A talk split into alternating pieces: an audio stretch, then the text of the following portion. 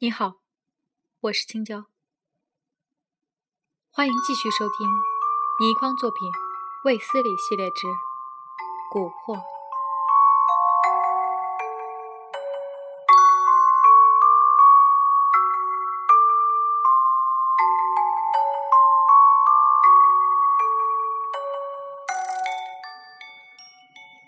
那种鼓声十分深沉，一下又一下的敲击着，令人不舒服到了极点。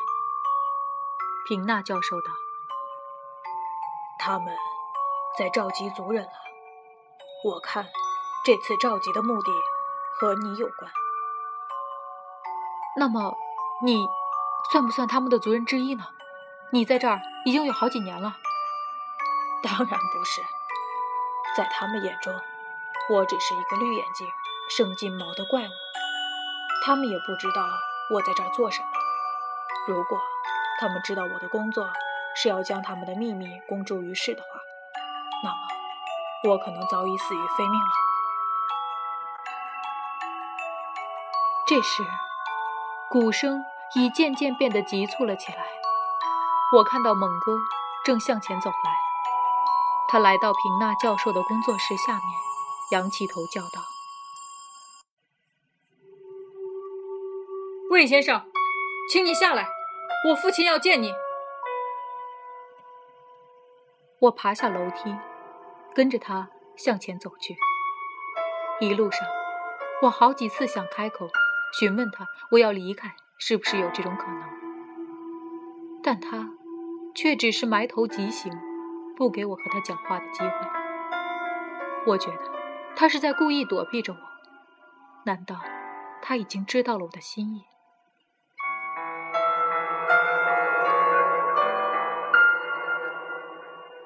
越向前去，鼓声越是响亮，而天色已经渐渐的黑了下来。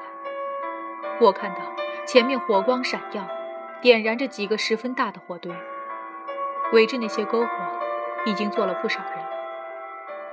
有一对鼓手正在卖力地敲着几面老大的屁股。我和猛哥一到，鼓声便静了下来。我看到猛哥的父亲用十分庄严的步伐向前走来。他走到最大的一堆火旁，伸手指住了我，大声讲起话来。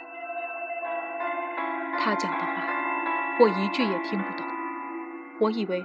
他是在对我进行着一项什么仪式，所以，我连忙向身边的猛哥问道：“我应该怎样配合你父亲的动作？”猛哥却冷冷道：“你只要站着，不动，就够了。”猛哥的态度忽然如此之冷，这令得我不胜讶异。我只好不出声。而他的父亲一直止住了我，在不断的说着。他所说的，自然和我有关。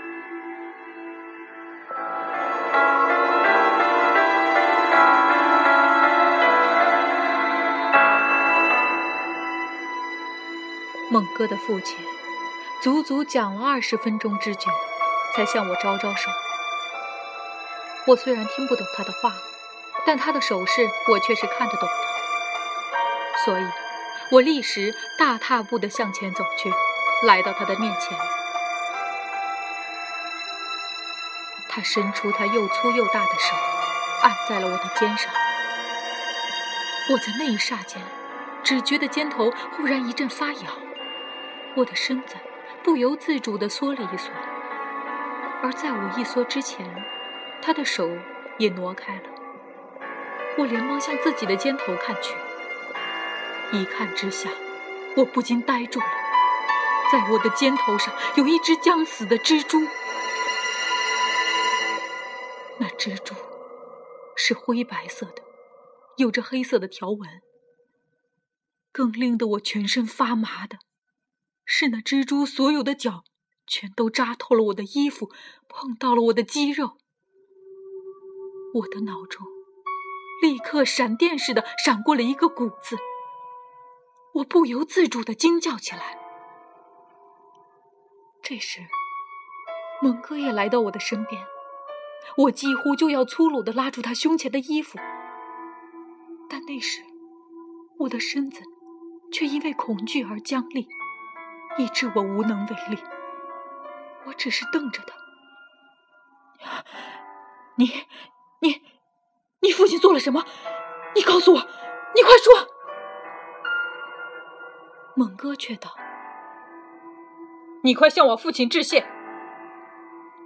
我怪叫起来，我我向他致谢，为什么？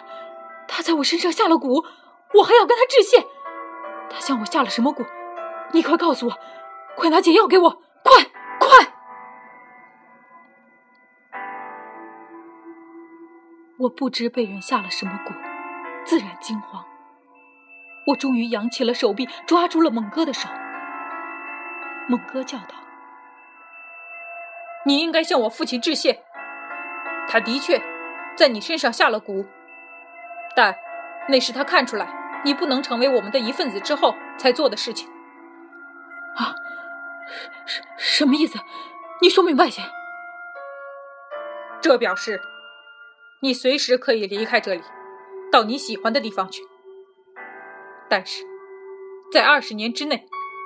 如果你泄露秘密，向外人道及我们这里的一切的话，那么你的蛊就会发作，你的喉部就会被无形的东西塞住，你不能出声，不能进食，将受到极大的痛苦而死。我呆呆的站着，喃喃的道：“二十年，二十年。”我我记得了，你最好牢牢记得。他挥挥手，鼓声又重新响了起来。他带着我离开了那空旷之地，回到了我的住所中。我燃着油灯，仔仔细细的查看着我的肩头，却什么痕迹也没有找到。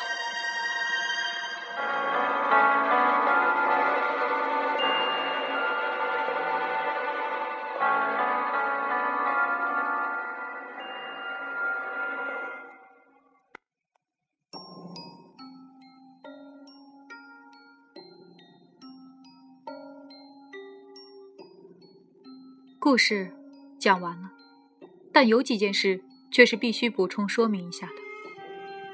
第一，在二十年之内，我的的确确未曾向任何人提起过我在苗区的遭遇，甚至有人问我认不认识叶佳琪，我也摇头否认，因为我怕蛊毒发作。而现在已经超过二十年了，所以我便不再怕了。第二。猛哥形容我，如果不替他们保守秘密的话，我的蛊毒发作时的情形，其症状和喉癌相当接近。这使我想到，骨和癌之间可能也有着十分密切的关系。第三，叶佳琪当然是假名。这个故事披露到一年时，我接到一封信，指责我即使用假名。也不应该再旧事重提。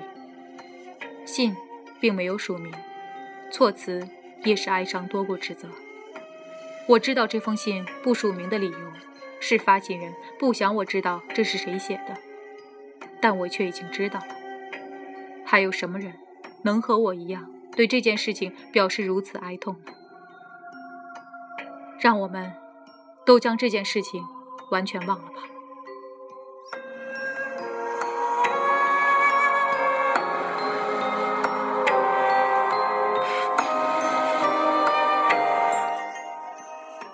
蛊惑到这里就全部结束了，感谢这么长时间大家的支持和鼓励。